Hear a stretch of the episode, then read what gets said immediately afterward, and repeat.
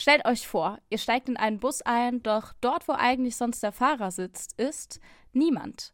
Komplett selbstständig setzt sich das Fahrzeug in Bewegung, hält an roten Ampeln und erkennt sogar die Fußgänger, die schnell über die Straße rennen. Was jetzt vielleicht erst einmal klingt wie eine große Zukunftsvision, könnte schon recht bald so in Leipzig passieren.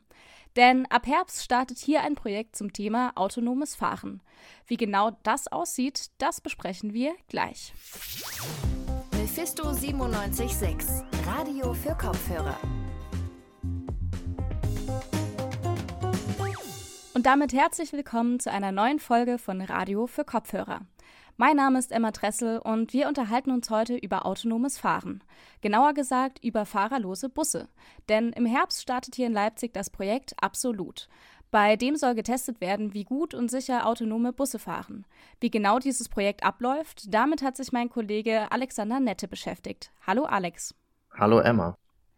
Ja, das Projekt Absolut startet im Herbst. Kann ich dann einfach in einen fahrerlosen Bus einsteigen? Nein, das noch nicht. Ab Herbst startet erstmal nur die Testphase des Projektes. Wissenschaftlerinnen und Wissenschaftler fahren mit und die erproben die Technik. Es wird geschaut, wie es klappt. Das Projekt Absolut wird vom Bund gefördert. Und das Projekt hat die LVB in Zusammenarbeit mit der Stadt Leipzig und Wissenschaftlerinnen und Wissenschaftlern entwickelt. Und da waren auch welche von der TU Dresden beteiligt. Wo fahren denn diese Busse dann überhaupt und wie schauen die aus? Naja, die fahren im Leipziger Norden zwischen Messe und BMW-Werk, also im Gewerbegebiet. Da ist ja nicht viel Verkehr. Das sind eher kleine Busse, die haben Platz für circa sechs Personen und die können dann bis zu 70 km/h fahren. Laut LVB wolle man jetzt erstmal zeigen, dass autonomes Fahren im ÖPNV funktioniert. Bislang gäbe es auch noch keine Zulassung für die Fahrzeuge. Auch Haftungsfragen sind ungeklärt. Puh, also 70 km/h, das klingt ja doch schon ziemlich schnell. Wie sicher ist denn das autonome Fahren eigentlich?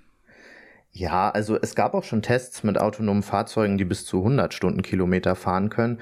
Und man muss ja hier auch bedenken, sie fahren ja nicht komplett autonom. Es ist ja immer ein Sicherheitsfahrer oder eine Sicherheitsfahrerin mit an Bord. Und die Person kann ja im Notfall eingreifen. Sibylle Schwarz, sie ist Professorin für Informatik an der HTWK. Sie hat mir erzählt, dass es für selbstfahrende Busse ohne Sicherheitspersonal momentan noch gar keine Lösung gäbe. Und wenn man sich mal anschaut, es gibt ja bereits Fahrzeuge, die ohne Sicherheitspersonal fahren.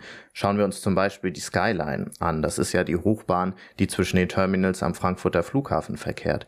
Die fährt autonom und da steigen einige Menschen ja auch ganz ohne Bedenken ein. Was muss denn jetzt noch genau passieren, damit auch wir mit autonomen Bussen durch die Stadt fahren können? Naja, ein autonomer Bus ist natürlich noch einmal eine ganz andere Herausforderung als die Skyline, hat mir Sibylle Schwarz erzählt. Für autonome Busse gestaltet sich die Aufgabe insofern etwas schwieriger, da ihnen zunächst keine isolierte Infrastruktur zur Verfügung steht und sie müssen sich auch in einer Umgebung bewegen, in der sich viele Menschen für Experten halten. Dass wir aber selbstfahrende Busse auch im Alltag benutzen, steht laut ihr noch in weiter Ferne. Soweit sind wir aber noch nicht. Ja, man hört ja regelmäßig Nachrichten zu spektakulären Unfällen, die einfach zeigen, dass der derzeitige Stand der Technik in der Hinsicht doch sehr stark überschätzt wird. Und dafür macht man jetzt diese Tests mit autonomen Fahrzeugen, wie jetzt in unserem Fall mit dem Absolut-Projekt. Ja, so ein Fahrzeug muss ja nicht nur Ampeln und Verkehrsschilder erkennen, sondern auch andere Verkehrsteilnehmer und Hindernisse wahrnehmen. Ja, das stimmt. In den Fahrzeugen sind drei verschiedene Sensorsysteme eingebaut. Im Absolut-Projekt möchte man jetzt also schauen, wie reagiert das Fahrzeug, erkennt es Gefahren wie Objekte oder andere Verkehrsteilnehmer auf der Straße. Dafür macht man jetzt diesen technischen Test und dort möchte man auch herausfinden, wie ist die Kommunikation mit Ampeln. Marc Backhaus von der LVB hat mir erzählt, dass die Stadt Leipzig da extra Ampeln für umgebaut hat. Das heißt, die sollen mit dem Fahrzeug kommunizieren und dem Fahrzeug auch sagen, macht es jetzt Sinn zu beschleunigen oder ich schalte gleich auf Rot, vielleicht macht es eher Sinn, langsam anzufahren, um hier natürlich auch einigermaßen effizient zu sein. Und da kommunizieren dann die Ampeln mit dem Fahrzeug. Was ist denn, wenn der Test jetzt positiv verläuft? Gibt es schon Pläne, wie es danach weitergeht? In der näheren Zukunft, wenn dieser Test reibungslos verläuft, ist es geplant, dass Mitarbeitende von DB Schenker, Leipziger Messe oder auch BMW mit den autonomen Fahrzeugen pendeln können. Das wäre dann aber der nächste Schritt. Busfahrer und Busfahrerinnen müssen sich jetzt aber noch keine Sorgen um ihre Jobs machen.